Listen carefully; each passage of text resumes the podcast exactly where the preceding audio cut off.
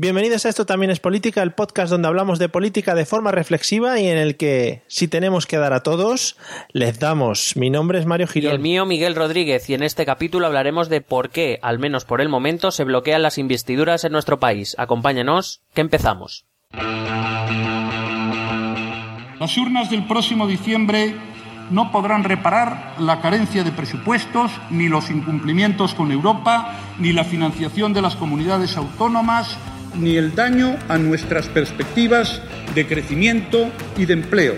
Si actuamos todos con altura de miras y con generosidad, estoy convencido de que encontraremos esa solución y no les quepa duda de que el Grupo Parlamentario Socialista formará parte de esa solución.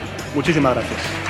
A mí no se me caen los anillos de decirle a mis compatriotas que lo seguiremos intentando, que lo intentaremos hacer bien, pero que les pido perdón, porque aunque no sea yo el candidato a la investidura, desde luego me siento partícipe del fracaso de esta Cámara. Muchas gracias.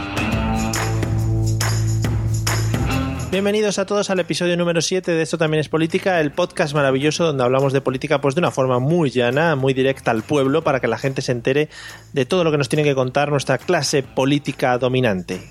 ¿Qué tal estás? Nuestra clase política dominante. Sí, es que no sé, eran palabras que quería meter juntas en algún momento. He dicho, creo que es el momento idóneo. Pues muy bien. Pues nada, aquí eh, registrando récord de temperatura en septiembre está muy bien. Es verdad, joder, qué fuerte. Estamos, estamos muy tensos. Pero, pero bueno, eso es bueno porque los telediarios tienen noticias para dar, que eso siempre, siempre está bien. Sí, bueno, antes solo era en julio y agosto, bueno, pues ya tienen un poquito más de cuerda. ¿no? Ya que no tenemos gobierno, pues que rellenen con algo. ¿Tú crees que Efectivamente, esto- eso te iba a mejor- decir. A lo mejor lo ha puesto Rajoy esto. Uh, cuidadito, eh. Cuidadito. Eh, que eso te iba a decir. Pasamos el debate de investidura y según lo que nosotros contamos, acuérdate, aquellas épocas, eh, pues al final no pasó nada, de nada. bueno, más o menos lo, lo previsto. Aparte que fue mm, un, un debate, la verdad es que mm, bastante soso, puedo decir. El discurso de Rajoy, pues mm, el primero casi me duermo. Eh, el de Pedro Sánchez, pues bastante insulso también. El de Pablo Iglesias muy gritón. Yo no Sí. sé por qué ese hombre últimamente grita. Parece que al principio intenta como retenerse, ¿sabes? Pero es que se viene muy arriba pero también sin decir grandes novedades. El de Ciudadanos, pues más o menos un poco de lo mismo. Así, bueno, destacó un poco, llama un poco la atención el de Gabriel Rufián, diputado de Esquerra Republicana. Pero bueno, es un, es un discurso nacionalista que, que a mí me convence muy poco y de hecho aprovecho para ofrecerte la posibilidad de un día grabar un, un episodio sobre el nacionalismo. No, esto, cómo, Por favor, cómo funciona, cómo se forma y, y qué, qué mantras usan para, para Hombre. hacer su actividad política. Hay gentes, hay hordas de gentes en la puerta de mi casa pidiéndome ese episodio y a mí me apetecería un montón. Eh, pero hoy no vamos a hablar de eso, del nacionalismo, aunque tengo con muchas ganas. Y por cierto, pronuncias muy bien Esquerra, marcando muy bien las R, me, me ha gustado mucho. Joder. Eh, vamos a hablar de un tema del que se ha venido hablando mucho a partir sobre todo de, de esta sesión de investidura y de la anterior, que es el tema de los bloqueos, que mucha gente lo tiene en la boca, pero realmente no sabemos quién bloquea a quién, cómo se bloquean, qué está pasando y por qué no tenemos gobierno todavía. Bueno, porque no tenemos gobierno parece claro, porque aquí nadie se Sí, pone de acuerdo con nadie para establecer una mayoría suficiente.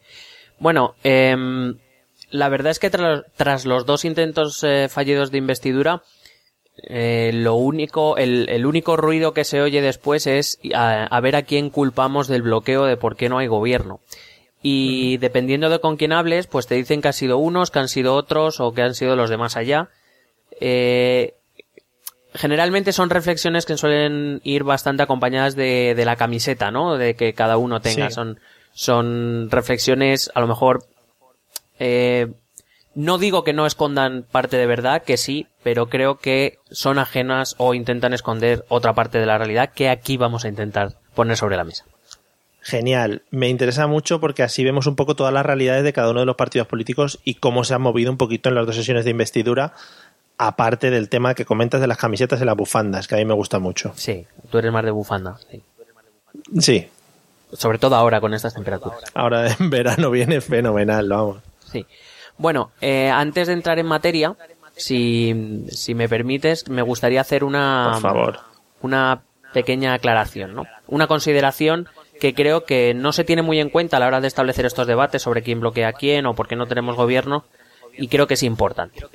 Eh, hay que recordar que España tiene una vida democrática relativamente corta, que vista incluso desde una óptica histórica tenemos muy pocas experiencias eh, pasadas. Apenas tuvimos un año muy convulso a finales del siglo XIX y los seis años de la Segunda República que acabó como acabó. Eh, también una república bastante convulsa, digamos en el que la democracia se desarrolló, poco porque, porque no, no pudo por el, por el tenso ambiente que había. Em, y en nuestra experiencia democrática más larga, que es la actual, eh, la tradición de pactos o de coaliciones en cuanto al gobierno nacional se refiere, porque en comunidades autónomas y en ayuntamientos es distinto, nuestra tradición es muy limitada. Nuestros eh, partidos mayoritarios han gozado de mayorías absolutas o de, o de mayorías muy amplias que apenas con un pacto aquí y allá eh, de, de, muy, de muy poco alcance pues les permitía gobernar. Esta falta de experiencia creo que es importante, eh, aparte que nuestro Parlamento desde 1977 nunca ha estado tan tan fragmentado. Entonces, creo que todo esto nos hacía suponer un poco que lo que está pasando no era tan imprevisible, no tenemos tradición de pacto, no tenemos tradición de ceder, eh, ni los partidos ni los ciudadanos. Eh, creo que eh, aquellos sobre todo que viven la política desde una forma más, más pasional, digamos, eh, no suelen ver con buenos ojos que sus partidos eh, cedan ante otro o, y, y, esa básicamente es una de las razones más importantes por las que los partidos políticos no ceden y, y, y digamos, no, no, son tan dados al pacto, porque pueden ser castiga, castigados electoralmente. Un ejemplo lo, tuvimos en el pacto PSOE Ciudadanos, donde los dos partidos cayeron. Eh, sí. en las siguientes elecciones, a pesar de que ellos sí que habían llegado a un acuerdo y habían intentado uh, hacer algo por desbloquear la investidura en ese momento.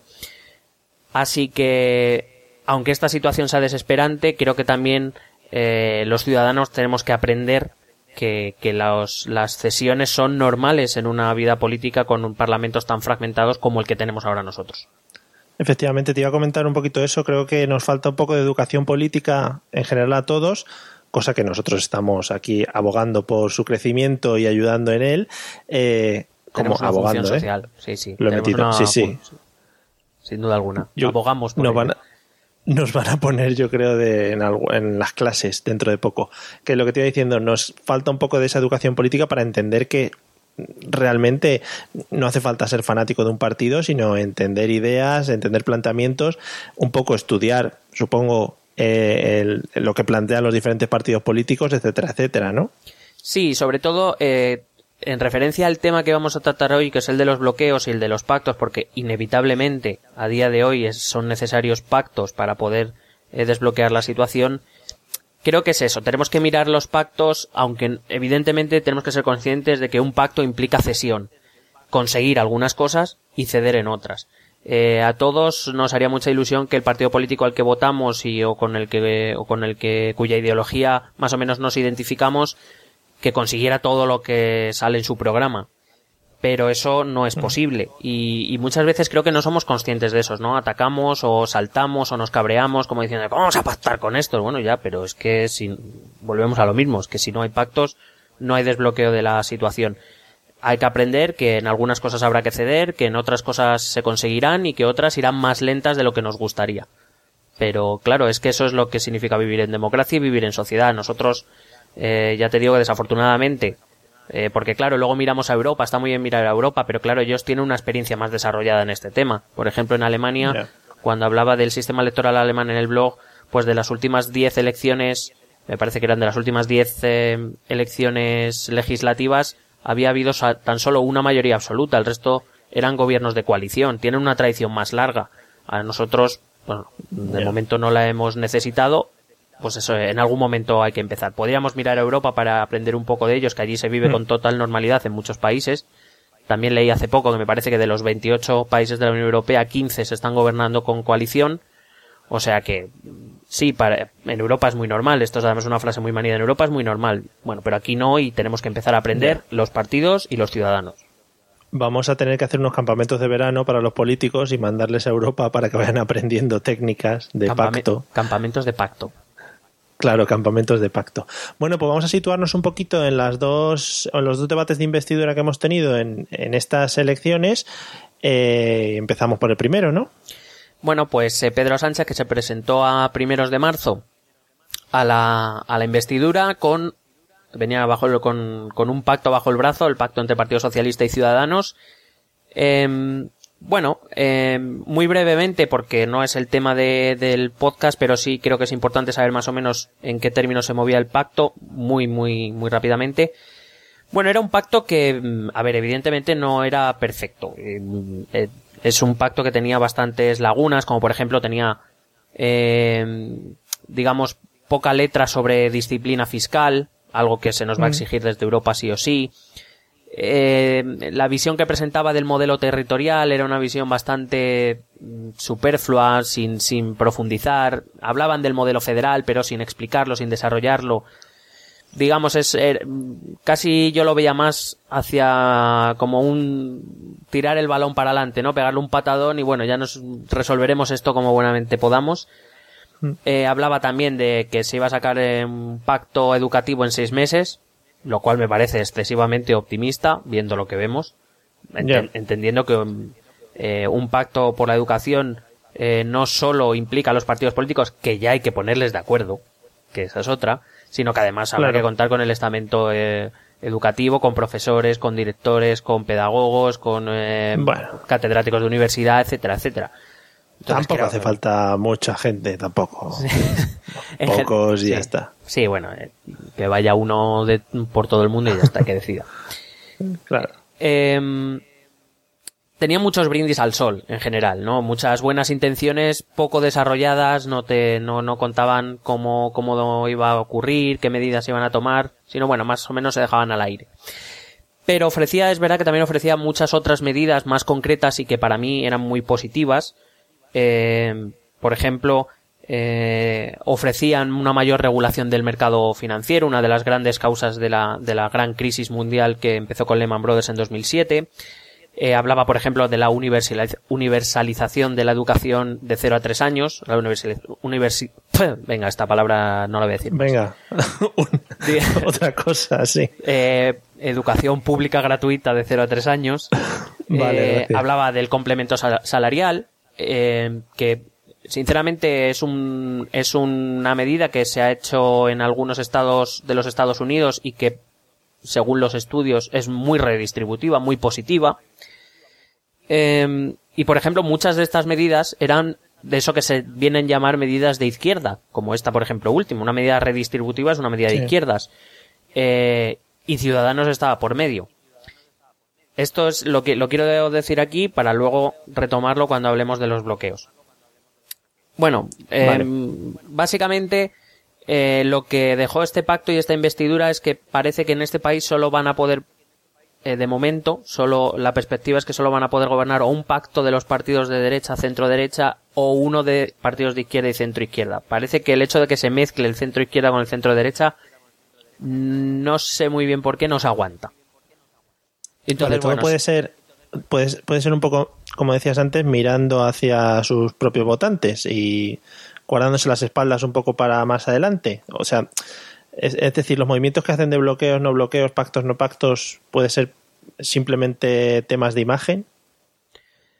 Eh, sin duda es, es una cuestión estratégica y puedes llamarlo de imagen, pero que, hay otras muchas. Em, y ahora cuando, cuando veamos cómo actuó cada partido, eh, pues veremos que esas estrategias van encaminadas a mantener o aumentar el electorado, a contentarlo, a las bases, a los militantes, eh, pero también tienen otras estrategias y, y todas ellas pues parecen desembocar en el bloqueo. Y ahora, pues si te parece, vemos cómo actuó cada partido en el caso del pacto peso de ciudadanos y más o menos vamos viendo quién, quién bloqueó. Bueno, empezamos por el Partido Socialista, si te parece bien. Me parece muy bien. Correcto. Bueno, eh, parece difícil pensar que el Partido Socialista, cuyo candidato era el, que pretendía ser presidente del gobierno, fuese a bloquear eh, su propia investidura. Parece difícil pensarlo. Hmm, sí, estaría feo, sí. Eh, claro.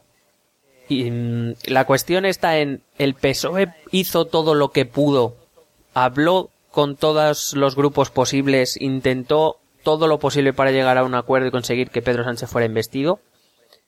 Yo creo que no. Es decir, eh, es verdad que el Partido Socialista le estaban dando, por ejemplo, eh, buenos Podemos le estaba dando buenos argumentos para no negociar con ellos. Y de verdad creo que el Partido Socialista eh, llegó antes a un entendimiento con Ciudadanos para presionar a Podemos, para precisamente no tener que ceder tanto sobre Podemos.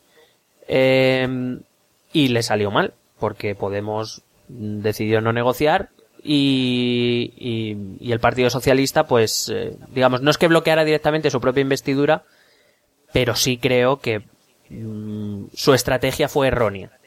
Se autobloqueó a lo mejor sin querer, pero se autobloqueó porque eh, PSOE y Ciudadanos sumaban ciento, si no recuerdo mal, eran 130 diputados, al que luego se sumó eh, la de Coalición Canaria, 131 diputados, hasta 176 quedaban algunos. Pretendía que Podemos abstuviera y bueno, por ejemplo, Podemos mm, puso puso mm, excusas que tampoco entiendo muy bien, que es de lo que te hablaba, ¿no? Podemos hablar de que como estaba Ciudadanos ya era un pacto de derechas. Bueno, eh, eh, me parece una excusa bastante pobre, pero bueno, ahora hablaremos de, Podemos. Así que ya te digo, el PSOE auto, se autobloqueó. Creo que ayudó al bloqueo, se ayudó al bloqueo, probablemente sin intención o pensó que su estrategia iba a ir de otra manera y, y, no le funcionó. Pero hombre, algo al bloqueo también, también ayudó.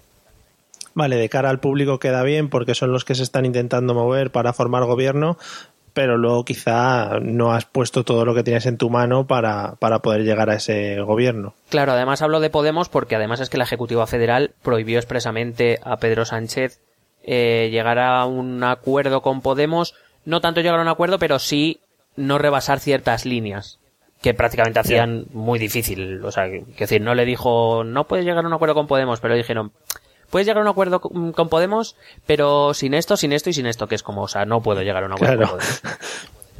Puedes llegar a un acuerdo, pero si no les haces caso en nada. Es que claro, básicamente. Y luego, aparte, eh, podrá ser eh, éticamente más reprobable o no, cada uno tendrá su opinión y no me voy a meter en ella, pero el Partido Socialista es verdad que también tenía la opción al menos de buscar la, abstención de los independentistas. Mm. Eh, Mm, probablemente, a ver, yo entiendo que si abstención o sí solo son posibles si los independentistas piden el referéndum, eh, el PSOE no se lo puede permitir, indudablemente.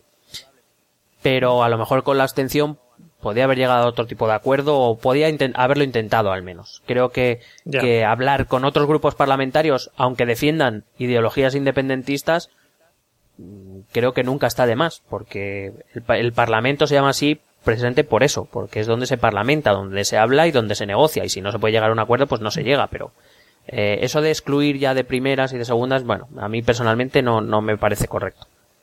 Vale. Bueno, pues entonces el Partido Socialista se quedó ahí un poco en el aire con todas las posibilidades que tenía. El Partido Popular, es casi evidente que no iba a apoyar la candidatura del señor Pedro Sánchez. Evidentemente eh, no la iba a, apoyar, pero fíjate que en marzo eh, abstenerse parecía que era apoyar. Y ahora lo que están pidiendo es justo al contrario, que el Partido Socialista se abstenga, mm. que no es necesario que apoye, pero que se abstenga. Entonces la pregunta siempre vuelve, ¿y por qué no lo hizo el Partido Popular en marzo? Ya, claro. Hablaremos más detenidamente del pacto del Partido Popular y Ciudadanos luego cuando hablemos de la segunda investidura, la de Mariano Rajoy. Pero mm.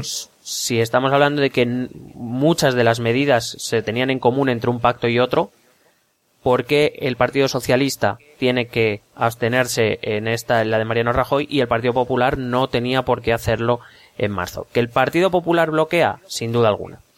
Em, el Partido Popular mm, se escuda siempre en que, en que como ganan las elecciones son ellos los que deben encabezar el gobierno, etcétera. Algo de lo que luego me gustaría hablar cuando, cuando llegue el turno de hablar de, de Mariano Rajoy. Mm. Pero que simplemente si tenemos un poquito de, memoria, lo que el PP le está pidiendo al Partido Socialista ahora es lo que el Partido Socialista en su momento le pidió al Partido Popular y el Partido Popular no hizo. Ya. Y, Se les ha olvidado. Sí, bueno, sí, es que sabemos que de una elección a otra es como hacen borrado, borrado de memoria. y, ya. No ha pasado nada, no ha pasado nada aquí. Y ya está. Es decir, el Partido Popular tenía la misma opción de, de, de abstenerse, permitir un gobierno de un partido de centro izquierda y un partido de centro derecha, muy afín en lo económico, que además había conseguido introducir buena parte de su programa económico, o una, una parte importante al menos de su programa económico en el pacto, lo podía haber permitido con una abstención y además desde su actividad parlamentaria podía haber influido en el gobierno, podía haber llegado a, esos grandes pactos que anunciaban el PSOE y, Ciudadanos y no lo hizo. Es decir, fue un bloqueo claro. ¿Por qué? Bueno, principalmente porque ellos entendían que o ellos encabezaban el gobierno o íbamos a terceras elecciones. A segundas elecciones, yo que ya me he perdido en cuántas elecciones. O íbamos a segundas elecciones y ellos sabían que en segundas elecciones tenían las de ganar. Es decir, se encontraban eh, en una posición menos cómoda de la que están ahora, pero, pero en una posición tampoco sin, sin muchos problemas. Tenían, eh, eran el partido más votado, tenían eh, más escaños que los demás. Mm, digamos que se plantaron y, y, ya está. Era o lo, o lo que yo quiero o aquí no se hace nada. Bueno, sí, pero pues bueno, que también era, que era lo más lógico, quiero decir. Al final hubiera sido un poco un suicidio el andar suicidio, a ver, entendiendo cómo entendemos la política en este país, como comentabas al principio, para todos sus electores, sabiendo cómo somos en general, hubieran dicho, pero ¿qué está pactando este tío con Pedro Sánchez? A ver, seguramente no lo hubieran dicho con esta frase, hubieran metido algún insulto de por medio, pero que hubiera sido un poco suicidarse de cara al electorado del Partido Popular. Indudablemente el Partido Popular, como el resto de partidos, cuando hace algo también piensa en sus eh, militantes y en sus electores, sin duda alguna. y claro, eh, lo mismo le pasa ahora mismo al peso de Pedro Sánchez, si pactase con el PP o, o hiciese un gobierno del Partido Popular. Pero que a lo que me estoy refiriendo es que las circunstancias no son tan diferentes para uno o para otro lado y qué diferente lo, lo ponen cada uno sobre la mesa cuando hablan de una situación y de otra. Nos ha jorobado, sí, sí. Y luego pues nos quedan eh, los dos partidos que entraron por primera vez en el Congreso, que fueron Podemos y Ciudadanos. A ver, eh, Podemos tuvo un gran problema con el Partido Socialista. Em, la verdad es que la estrategia que tomaron fue una estrategia muy agresiva. Eh, tuvieron una actitud con el pacto en sí, que te he dicho que tiene muchas medidas de lo que podríamos considerar izquierdas, muchas mm. medidas en las que Podemos podría eh, pactar con ciudadanos eh, porque están de acuerdo o más o menos tiene una visión parecida, quiero decir, posiciones cercanas al pacto. Em, pero claro, si tú tomas la siguiente actitud, y solo hay que recordar algunos hechos, la célebre rueda de prensa de Pablo Iglesias tras ir a ver al rey, donde anuncia un gobierno con él de vicepresidente y con los ministerios, claro, que quiero decir que me parece muy bien que Podemos exija a los ministerios que considere oportunos, pero claro, cuando vienes hablando de lo social y exiges tener el control del, del Ministerio del Interior y del, del, Ministerio de Defensa, pues claro, ¿no? Te choca un poco, al menos te choca. Se, se vinieron un poco arriba, sí. Claro. Eh, y además que lo, que lo hacen sin ni siquiera hablar con el Partido Socialista. O sea, que, es como tal. Eh, o recordar frases como Pedro Sánchez debería agradecerle a, a la... Bueno, o sea, que dijo la, la oportunidad que le, que le está brindando y, que yo como vicepresidente le voy a hacer presidente, algo que por cierto es falso, es el presidente quien nombra al gobierno. Mm. Eh, recordemos el segundo debate de investidura con la famosa Calviva, recordándole ahí un poquito o tirándole el gala encima al Partido Socialista, o frases como no nos fiamos de ustedes, eh, y por eso vamos, queremos entrar en el gobierno, o, ¿sabes? O incluso otras actitudes que, que me parecen muy legítimas, mientras no sean contrarias a la ley, evidentemente, y que cada uno puede defender lo que quiera, pero claro, si tú públicamente empiezas a, a hablar, por ejemplo, del, del señor Otegui casi como un preso político, y no me mm. estoy no estoy diciendo que lo sea que lo deje de ser. Eh, digo que se refieren a él casi como un preso político. Eh, pues al Partido Socialista lo pones en una en un aprieto. Eh, si empiezas a, a por ejemplo Otegui es un preso político pero luego cuando viene la, la mujer de Leopoldo López preso que está preso en, en Venezuela no la quieres recibir pues o por ejemplo en, en, en el Parlamento Europeo no votas eh, mociones o declaraciones del Parlamento en las que eh, piden que se escarcela a los presos políticos en Venezuela. Por mucho que es verdad que el, que el caso Venezuela y Podemos es un poco cansino, pero claro, tampoco estás ayudando con eso a una negociación con el Partido Socialista. Ya. entonces, eh, pues digamos que Luego, aparte, si quieres empezar unas negociaciones y pones líneas rojas como una reforma constitucional que el Partido Socialista no te puede dar porque no tiene la, porque por ejemplo, para empezar el Senado, que también cuenta para las reformas constitucionales, eh, tiene mayoría absoluta del Partido Popular. Cuando empiezas a poner líneas rojas como que el referéndum en Cataluña, que el Partido Socialista no te lo puede dar, ahora mismo no te lo puede dar, pues pues claro, estás, estás eh, metiendo en un lío al Partido Socialista y realmente estás poniendo muy difícil la negociación. Por mucho que luego y esto lo hacen todos, ¿eh? Que hagas el paripé de yo me siento a la mesa, yo le ofrezco la mano, yo le tiendo la mano ya ya, pero que, que no, no, o sea, no entiendo mucho, te estoy tendiendo la mano y a la, y a la vez te estoy diciendo que no me fío de ti.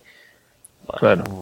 No sé. Vamos, que no estaban siendo, no estaban siendo todos los flexibles que pudieron eh, de cara a la, a la, investidura y a también un poco negociar, porque según lo que cuentas, al final no fue una negociación, sino un poco imposición de sus, de sus normas. Sí, aparte que yo creo que, que Podemos eh, fue un poco a, al todo o nada. Eh, en el sentido de, Podemos se vio con, con, mucha fuerza porque, oye, es un partido nuevo y entrar con 69 diputados es algo bastante, bastante relevante. Se vio con mucha fuerza y entonces intentó utilizar esa fuerza para forzar un pacto. Eh, bueno, acuérdate que, que era con el Partido Socialista del de, mismo número de miembros en el gobierno, eh, digamos sí. un pacto de igual a igual, porque sabía que una de dos, o sea, alcanzaba ese pacto y entraba en el gobierno en su primera legislatura eh, y tenía la mitad de ministerios, o íbamos a segundas elecciones y es donde se empezó a gestar el famoso sorpaso. Podemos creía que si no llegaban a un acuerdo, el que salía más perjudicado el Partido Socialista y tenía opciones reales de convertirse en segunda fuerza política nacional, que luego no ocurrió digamos, se vieron muy fuertes, tan fuertes que lo mismo se pasaron de, de optimismo. De, de, optimismo. de fortaleza, sí. Claro. Aparte que luego eso, como el sorpaso no se dio, si te das cuenta, el, la, el discurso de Podemos es que todo fue a causa del Brexit, todo fue a causa del discurso del miedo, todo fue las encuestas sí, sí, infladas, etcétera. Pero por ejemplo en Podemos se ha oído, por lo menos de cara afuera, eh, poca eh, autorreflexión, ¿no? Poca autocrítica. Y, y claro, es un partido que exige mucho, mucha limpieza, mucha transparencia, pero luego, cuando tienes que hablar de tu propio partido, echas balones fuera, ¿no? Eh, claro, eso le hace perder credibilidad, le hace perder fuerza y, claro, te repito, no es, no es un partido, al menos a día de hoy, muy fácil con el que negociar. Y luego está Ciudadanos, que era parte del pacto, pero claro, eh, al igual que Podemos, que se me olvidó decírtelo, también bloqueó realmente la investidura. ¿Por qué? Porque Ciudadanos le puso un veto a Podemos. Y... Claro, a, de, de, cara a lo que a lo que estamos hablando, Ciudadanos parecen como los más majetes en este caso, porque eran los que se iniciaron a mover en el tema de las negociaciones y todo ese tipo de cosas. Exactamente, es una cuestión de estrategias. Y, y Ciudadanos, sinceramente, yo eh, creo que ha sido de los más inteligentes a la hora de moverse, a la hora de aparecer como el partido que ha llegado a pactos, no solo en marzo, sino ahora también, a un lado y al otro. Eh, con, digamos, eh, bueno, como todos los partidos políticos, con ciertas afirmaciones como muy, muy resueltas que luego pues han incumplido. Yeah. Y quizá eso, eso le, le, resta credibilidad también a la hora de, de, firmar un pacto es importante. Pero yo creo que el mayor bloqueo que se produjo en esta primera investidura eh, fueron el de Podemos a Ciudadanos y el de Ciudadanos a Podemos. Y ya te digo que si ves el pacto, eh, no te voy a decir las 200, sobre todo, eh, a ver, hay cosas en las que no están de acuerdo, como por ejemplo el modelo territorial o en muchos aspectos económicos. Pero hay muchas medidas de carácter social, incluso alguna económica, como la que te he dicho, la de la, la del complemento salarial. Eh, sí. Bueno, eh, Podemos ofrecía una renta mínima garantizada, que bueno, son, no son exactamente lo mismo, pero se puede llegar a un acuerdo. Podían haber llegado a muchos acuerdos, a reforma institucional, sobre corrupción, sobre transparencia sobre reformas eh, incluso institucionales o, o, constitucionales. Están muy cerca en muchos puntos, pero no se quieren ni sentar ni el uno enfrente del otro, simplemente porque Podemos es de izquierdas o es la izquierda bolivariana y Ciudadanos porque es la derecha más rancia o porque es el PP con lavado de cara. Bueno, porque luego, ya te digo, coges programas electorales y hay muchas cosas en las que se pueden poner de acuerdo. Y esos vetos, claro. por ejemplo, me parecen, eso, me parecen los peores vetos de todos. Porque simplemente pues no querer sí. hablar, es simplemente yo le he puesto una etiqueta al otro y como yo soy de izquierdas y él es de derechas, pues ya está. Nosotros no nos podemos poner de acuerdo jamás. Pues, pues si esta es la nueva política, tampoco le veo mucha diferencia con la vieja, vamos. Claro, porque al final va en contra también de lo que se ha votado, porque si tú has votado eh, planteándotelo a partir del, de las eh, de los ¿cómo se llaman? los puntos políticos que en los planteamientos no, los planteamientos no. Me queda en blanco. Eh, lo que te ofrecen los partidos políticos cuando se presentan las elecciones. Programa electoral. Eso es. Si yo voto a un partido político en función de su programa electoral y son muy parecidos los dos, al final voy a salir beneficiado yo si pactan entre ellos y, y se van a llevar a cabo las, las, las modificaciones que, que, yo he votado realmente. Claro, ahí entraríamos en, otro, en otra fase y también me gustaría hablar de ella en un podcast o haré una entrada escrita, eh, que es cuando, qué ocurre cuando hay un gobierno de coalición. Eh, normalmente un gobierno de coalición de dos partidos en las siguientes elecciones uno acaba beneficiado, si más o menos ha llevado una buena gobernanza, y el otro menos, simplemente porque uno aparece como que ha conseguido más cosas que los demás. Pero eso es una lucha interna que se produce cuando hay un pacto de coalición. Eh, el problema está en que eh, está claro que tanto Podemos como Ciudadanos se oponen el uno al otro y está, está, claro que no están dispuestos a asumir el coste que recibirían electoralmente si Podemos y Ciudadanos se ponen de acuerdo en algunas cosas. Ya. Si eso no bueno. es bloquear una investidura, pues ya me diréis qué es. vale, pues ya te lo diremos. Bueno, pues ha quedado claro la posición de los cuatro partidos más importantes en la primera sesión de investidura. Como todos sabéis, hubo votación y allí no pasa absolutamente nada y pasamos a las siguientes elecciones que todos gustosamente fuimos a votar.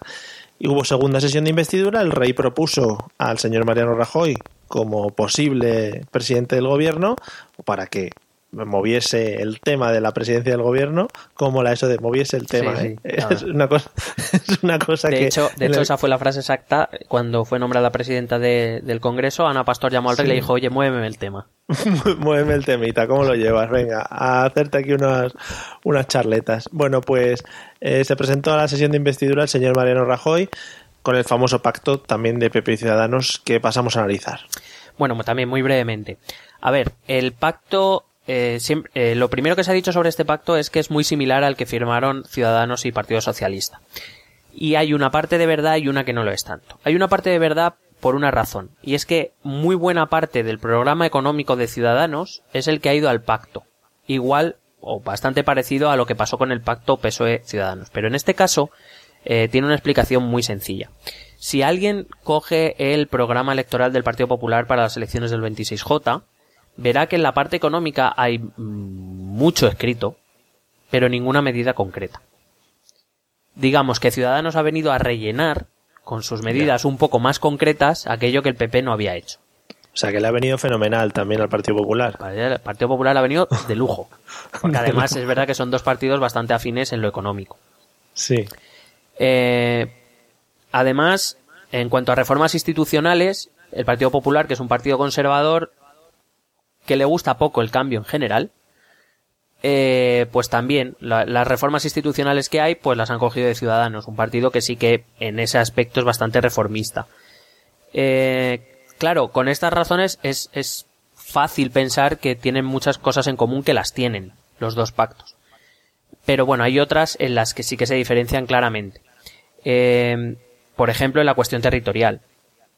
Te he dicho antes que el partido PSOE Ciudadanos no era tampoco muy, muy aclaratorio, no era muy específico. Mm. Hablaba de un enfoque federal, pero sin tampoco eh, playarse mucho ni, ni tal. Y eh, este pacto directamente eh, habla de comunidades autónomas, del Estado central, etcétera. Habla de que todo siga como esté. Ah, muy bien. Claro.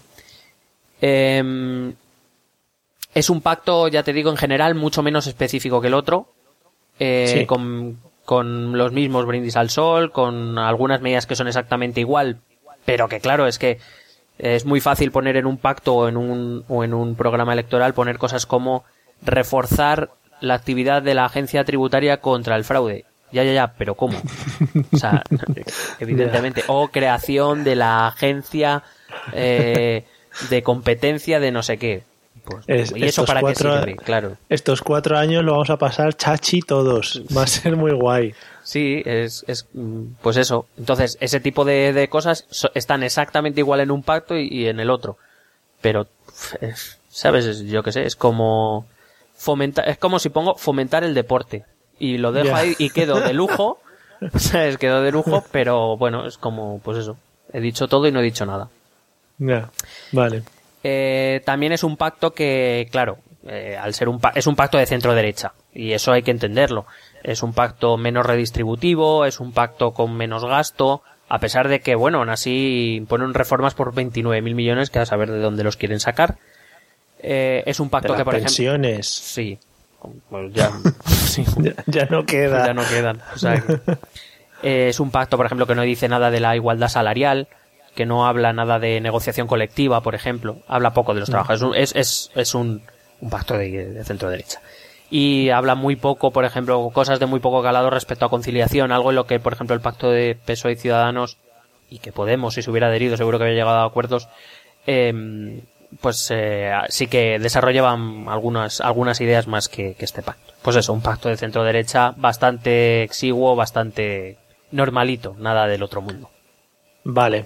Bueno, pues tal y como lo hemos tratado en la primera sesión de investidura, ¿qué pasó con los diferentes partidos o qué ha pasado? Porque esto ha sido hace, hace una semana.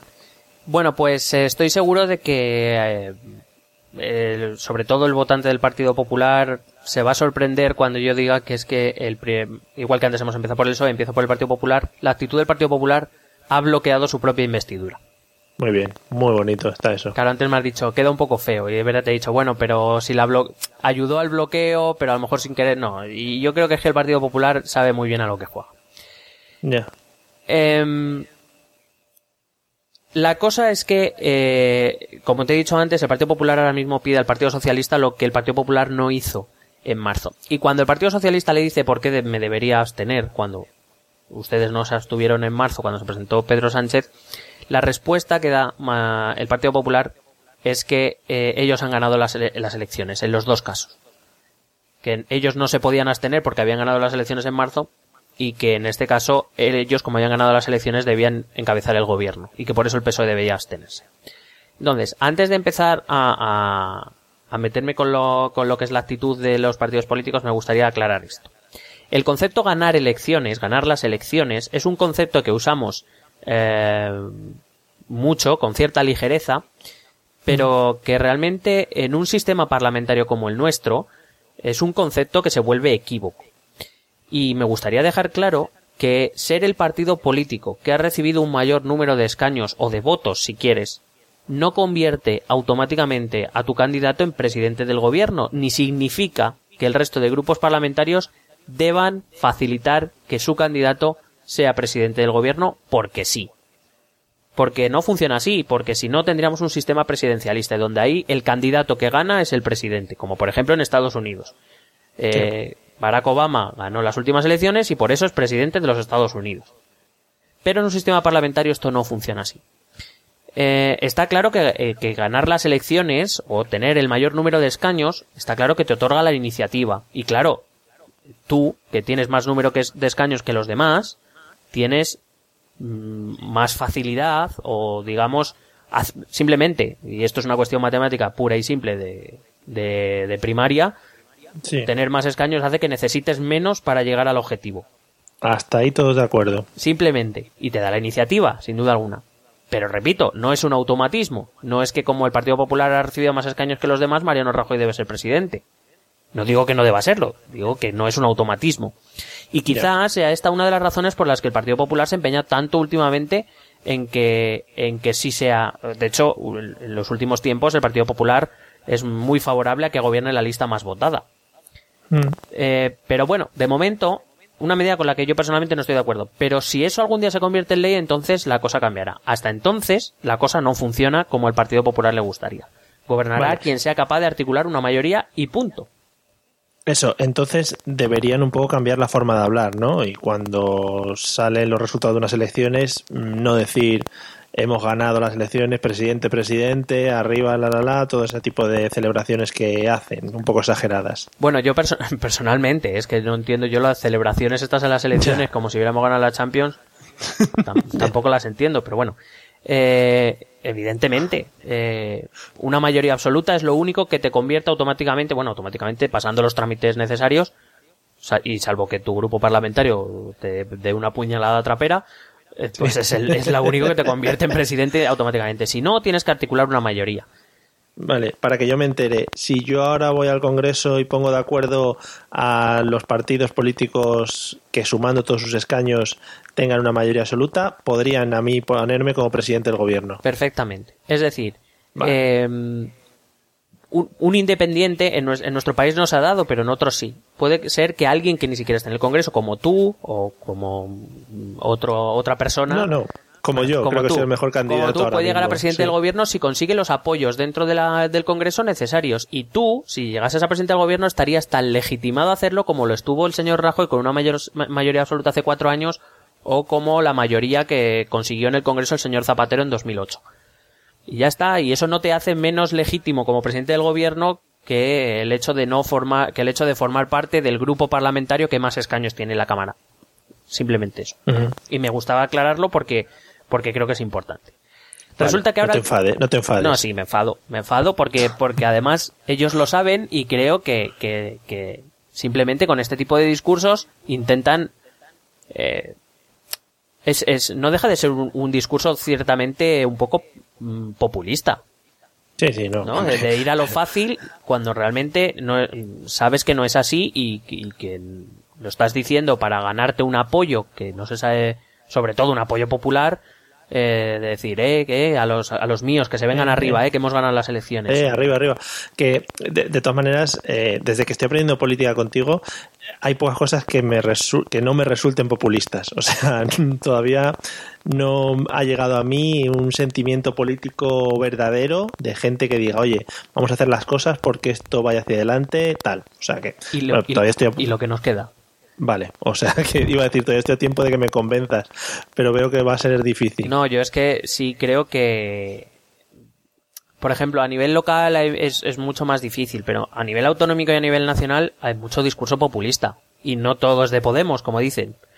Aquí parece que los populistas eh, son, son Podemos, pero vamos, he visto políticos de derechas, muy de derechas, muy populistas.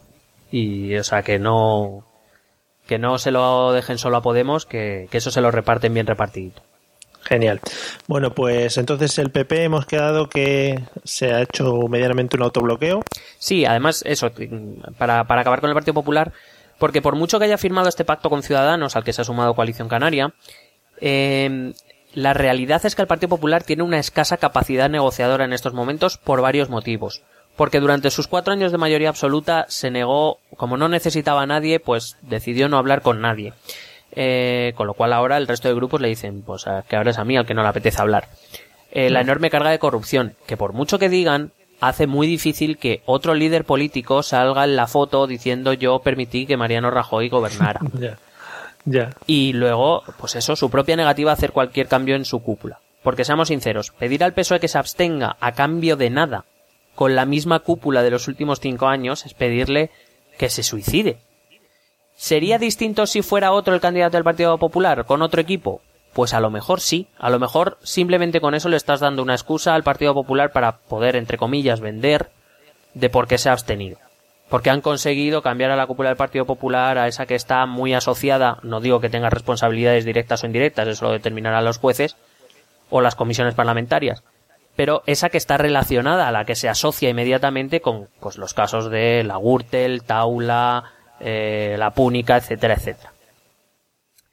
Em, pero bueno, que tampoco, porque por eso digo que se autobloquea, porque entonces sale el señor Rafael Hernando al, a, la, a la tril y dice que Mariano Rajoy es su candidato hoy, lo será mañana y lo será durante mucho tiempo. Pues que no se extrañen entonces. Están en su perfectísimo derecho de elegir a sus candidatos, faltaría más, y a sus propios equipos. Por supuesto, eh, el Partido Popular es independiente y puede elegir lo que quiera, pero quizás y solo quizás debieran pensar que a lo mejor Mariano Rajoy y parte de su cúpula ahora mismo son parte del problema y no de la solución.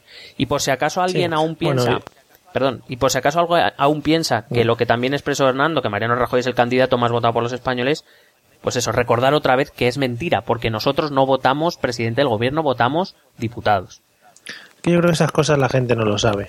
Menos mal que tenemos nosotros la voz para comunicárselo. Que digo que iba a decir que hicieron un pequeño lavado de cara, ¿no? Metieron a gente joven, un poquito para que se viese que estaban ahí entrando nuevas caras, pero realmente, a ver, lo que es la cúpula y los ministros siguen siendo los mismos. Sí, pero la cúpula del Partido Popular sigue siendo la misma. Mariano Rajoy, María Dolores de Cospedal, Javier Arenas.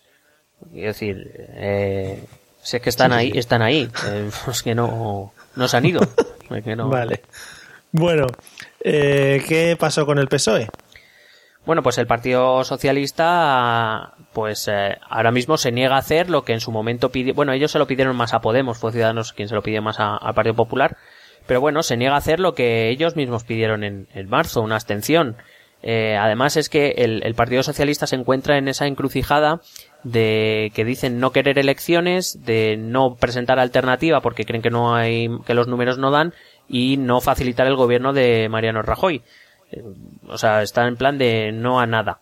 Eh, ¿Sabes? De, de bloquear no la investidura, de bloquear todo en general.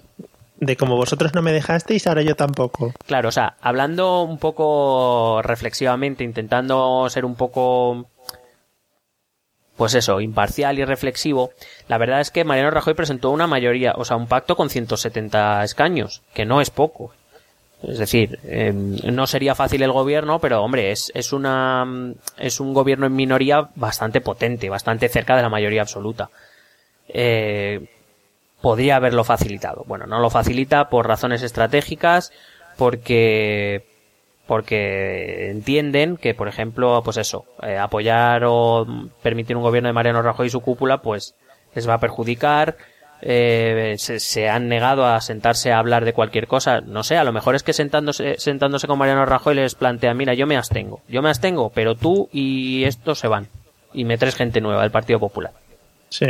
tampoco lo plantean. Ah, probablemente no lo consigan. Claro, es que pero no, pero no luego tienen la reunión tienen reuniones de 10 minutos que dicen salen diciendo que no ha servido para nada como comentamos el otro día o sea que claro es que tienen pero es que tienen sabes tengo yo cuando voy al, al súper tengo conversaciones más largas con la cajera o con el cajero sabes o con más profundas sí. es que me parece ridículo y es que además son el primer y el segundo partido más votado cómo que no tenéis nada de qué hablar entiendo que hasta ahora no os habéis necesitado o no, no habéis, no habéis tenido que dirigiros la palabra, ni que discutir, ni que pactar, salvo algunas cosas. Pero, oigan, sean realistas y están en, estamos en una situación en la que aquí todo el mundo tiene que hablar con todo el mundo. Pues sí. Bueno, pues está un poquito claro, ¿no? Em, en el caso de Unidos Podemos, si es que has terminado con el PSOE, sí. Eh, creo que el bloqueo era, vamos, inevitable, ¿no? O sea, aquí no se iba a poder negociar nada. Bueno, es verdad que, Unidos Podemos bloquea la investidura con su no, como todo, como el resto de grupos de la Cámara que no están en el pacto, pero por ejemplo, igual que sí que le otorgo una responsabilidad bastante grande en, en, el bloqueo de la investidura de Pedro Sánchez, pues bueno, aquí es verdad que simplemente por su posición ideológica y, por sus posicionamientos es difícil que, que, den el, gobierno Mariano Rajoy. Vamos, si lo hicieran ya, yo ya me quedaría loco. O sea. sí, sí, creo que debería estar gracioso. no, ahora nosotros sí. si ocurre eso, deberíamos cambiar la temática del programa este y ponernos a hablar de humor o algo. claro, no, no, que estábamos ocultos, ahora se cortan las coletas, tal, ahí, no, tal. Qué bonito sería. Claro, pero el problema, pues el, bloqueo, el único bloqueo que Unidos Podemos sí que es verdad que mantiene, y lo mantiene, es cuando se plantea que a lo mejor la única alternativa viable es la de Partido Socialista con apoyos expresos, más expresos, menos expresos, con más pacto, menos pacto, más coalición o gobiernos en minoría, eh, con, con Ciudadanos y Unidos Podemos. Unidos Podemos dice que con Ciudadanos no tiene nada que decir, pues seguiremos igual. Madre mía, qué rabia se tienen. Eh, y Ciudadanos en este caso también estaba dentro del pacto. ¿Cuál ha sido su posición? Eh, pues su posición básicamente creo que también es, es, una posición proclive al, al, bloqueo. Y voy a intentar explicar por qué. Em, resulta que eh, Ciudadanos quiere aparecer, su, su estrategia es querer aparecer como el partido que pacta. El partido que mira a izquierda y a derecha y que pretende hacer de puente. Y como he dicho antes, ha sido una estrategia inteligente. Y seamos sinceros, yo no le quiero dejar de reconocer a Ciudadanos que al menos se ha movido y que ha intentado algo diferente. y que se ha sentado a hablar con gente diferente, excepto con Unidos Podemos. Un bloqueo. Sí. El segundo bloqueo es con el Partido Socialista. Es decir, está muy bien eh, pedirle al Partido Socialista que, que se abstenga cuando tú hace unos meses estabas diciendo que jamás ibas a hacer presidente a Mariano Rajoy y el Partido Socialista jamás haría presidente a Mariano Rajoy y ahora mismo pues poco menos que le estás dando la espalda. Quiero decir, que Ciudadanos puede haber hecho ese mismo pacto y haber exigido cambios en la cúpula del PP, porque si no, también se le hace muy difícil al Partido Socialista pactar con un partido que hace tres semanas decía que no Mariano Rajoy y ahora le está diciendo que sí.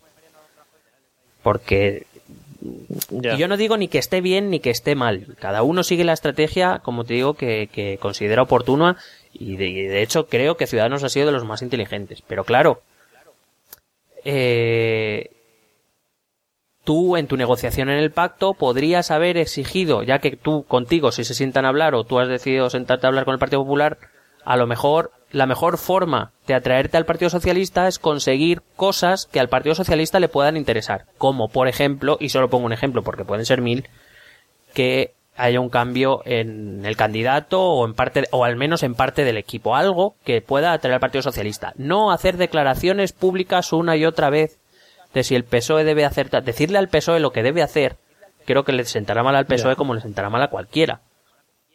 Claro. Si su, si su única estrategia para desbloquear la situación es hacer declaración pública tras declaración pública, eh, digamos, poniendo contra la pared al Partido Socialista, es- pues es que, em, es que, o sea, es, eh, lo lógico es que el Partido Socialista diga, no, o sea, si encima me estás poniendo, me estás atacando, ¿qué, qué me estás pidiendo? Esto es la, la técnica del, la técnica del, la técnica del palo y la zanahoria. Te doy un palo y luego ¿qué te digo que te, que te abstengas. Ya, no- Ya no, pues es que no, Ya. pues es que no. Que- Y creo que Ciudadanos en eso se ha equivocado y ha ayudado al bloqueo, claro. Aparte, como digo, el a bloqueo a, a Podemos. sí, te iba a comentar, teniendo en cuenta que damos por hecho casi que los cuatro partidos están pensando también en las posibles nuevas elecciones que tengamos en diciembre, eh, puede ser que Podem- de, perdón, Ciudadanos haya seguido la estrategia de ser los majetes, los que han pactado un poquito la cara que están dando en plan de no, nosotros somos los que estamos dando un paso para volver a ganar votos de cara a estas elecciones. Está claro que, un, que parte de la estrategia seguro que tiene que ver con eso, una de dos, o, acaba habiendo un gobierno o acaba habiendo elecciones. Si llegamos a elecciones, eh, Ciudadanos ahora se puede presentar como, te digo, el partido que ha sido el que se ha movido en las dos, ha conseguido pactos en las dos, porque a priori es el que peor lo tiene también.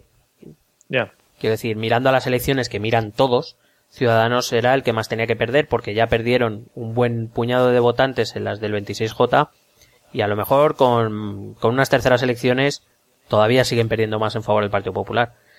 Y quiere presentarse con ese, con, ¿no? Con esa actitud política, ¿no? De pacto, de diálogo, eh, etcétera. Incluso, por ejemplo, el discurso de, del pedimos perdón de, de Albert Rivera. Creo que, que lo de pedir perdón, por ejemplo, a mí me parece superfluo. Porque, quiero decir, no necesito que nadie me pida perdón, necesito que alguien, que lleguen a pactos. Y que, Ya. y que hablen y que configuren un gobierno y una mayoría. Que me pidan perdón queda muy bonito, ¿no? Pero, pero arregla más bien poco. Creo que, que, que Ciudadanos tira, tira por ahí. Vale.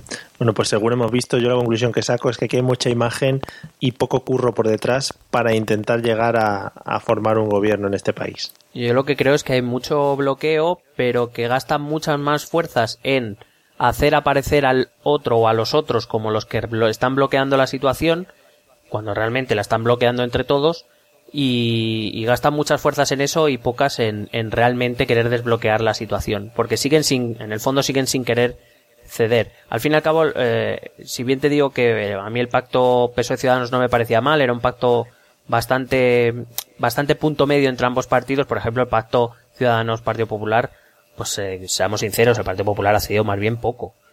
Bien por falta de programa, bien por afinidad, bien porque eh, ¿sabes? Pero no, no, no ha cedido gran cosa, no. Cuando, cuando salen los responsables del Partido Popular a decir que han ofrecido pactos de Estado, bueno, si es que los pactos de Estado se pueden ofrecer también durante una legislatura, no es necesario que te hagan presidente del gobierno. Eh, Mariano Rajoy ha estado presidente del gobierno cuatro años y ha, y ha, podido hacer pactos de Estado, como por ejemplo el pacto de Estado contra el terrorismo yihadista o, o, en la, o los pactos de Toledo en su momento. Quiero decir, los pactos de Estado no, no tienen por qué ir de la mano del gobierno o no del gobierno. Ya. Bueno, pues no sé si te queda algo más por añadir de todos estos bloqueos que hemos analizado. No, básicamente, pues eso. Sobre todo recordar ese, eso de que quien gana las elecciones no es necesariamente quien tiene que poner al presidente del gobierno, que esto no funciona así en nuestro sistema y hasta que funcione así, que, que estaría bien que fuésemos conscientes todos y que nuestros partidos políticos dejasen de usar la frasecita debemos ganar las elecciones eh, como para, yo que sé, como si eso te diera, no sé, te dan más puntos al Candy Crush porque para otra cosa te, no. Te, te, veo en las próximas elecciones yendo a Génova, Ferraz, a donde estén los ciudadanos dándoles tortas ahí, que no celebréis nada. No, no, quiero decir que, oye, que, no, no, hombre, tampoco es eso. que cada uno celebre lo que quiera. Yo personalmente no lo entiendo. Pero, pero bueno, si la, se apetece salir de fiesta un domingo por la noche, pues a quien, quien no se de fiesta un domingo por la noche. Bueno, pues es una excusa como otra cualquiera pero que, que, ya te digo que ser el más votado, hombre, pues por supuesto, te alegras y ser sí. el partido más votado es importante, pero que repito que eso no te da la presidencia del gobierno así y punto. Y punto en boca, hombre, ya. Bueno, pues oye, me parece muy bien y me entera de muchas cosas muy interesantes y que seguramente reflexionando un poco sobre ellas ayuden sobre todo a decidir eh, tema de posibles votaciones en las siguientes elecciones. Por lo menos a mí me ha servido espero que a la gente también. Me alegro, me alegro muchísimo. Yo sobre todo eso, ¿no? Que, que cuando leamos este tipo de declaraciones de que tal bloquea, tal bloquea, que pensemos si, si, si el que lo está diciendo no está bloqueando también. Bueno, pues tal y como tú te alegras, ¿sabes lo que me alegraría a mí ahora espectacularmente? Me lo imagino, pero quiero que me lo digas. Sí, que comentases los métodos de contacto para que la gente pueda comentarnos. Bueno, pues eh, podéis poneros en contacto con nosotros a través del correo, esto también es política, arroba gmail.com, a través del Facebook, esto también es política, a través del Twitter, arroba etepolítica y eh, a través del blog, esto también es política.wordpress.com. Por cierto, que ya nos han hecho una petición en Facebook para un tema a tratar, ¿eh? ¿Sí? ¿Sí? Bueno, pues la tendremos muy en cuenta, reuniremos a nuestro gabinete de guionistas y lo, lo, miraremos. Aprovechamos para decir que eh, probablemente la siguiente entrega es una colaboración que vamos a hacer con Intermon Oxfam y dedicaremos sí. el episodio a los refugiados. Eh, ya iremos informando a través de las redes sociales y del propio blog, pero creo que es, Eso es. es, es un tema muy interesante y además con el que podemos ayudar a que Intermom siga haciendo su, su, su, su función, que además es muy importante. Eso es, genial. Eh, y nada, yo me voy porque voy a empezar la ronda de negociaciones para eso que hemos hablado de que me nombren presidente del gobierno, ¿vale? Ya queda con un par de ellos y a ver cómo sale el asunto. Bueno, pues yo ahora voy a dar una rueda de prensa diciendo que voy a ser tu vicepresidente, ¿vale? vale, pero no, porque ya, ya me lo has comentado. Elige otro cargo sin que yo lo sepa, ¿vale? Vale, venga, pues ya lo digo en el siguiente podcast. El que quieras. Alas, nos vemos en el siguiente no, episodio. Nos Chao. vemos, un besete.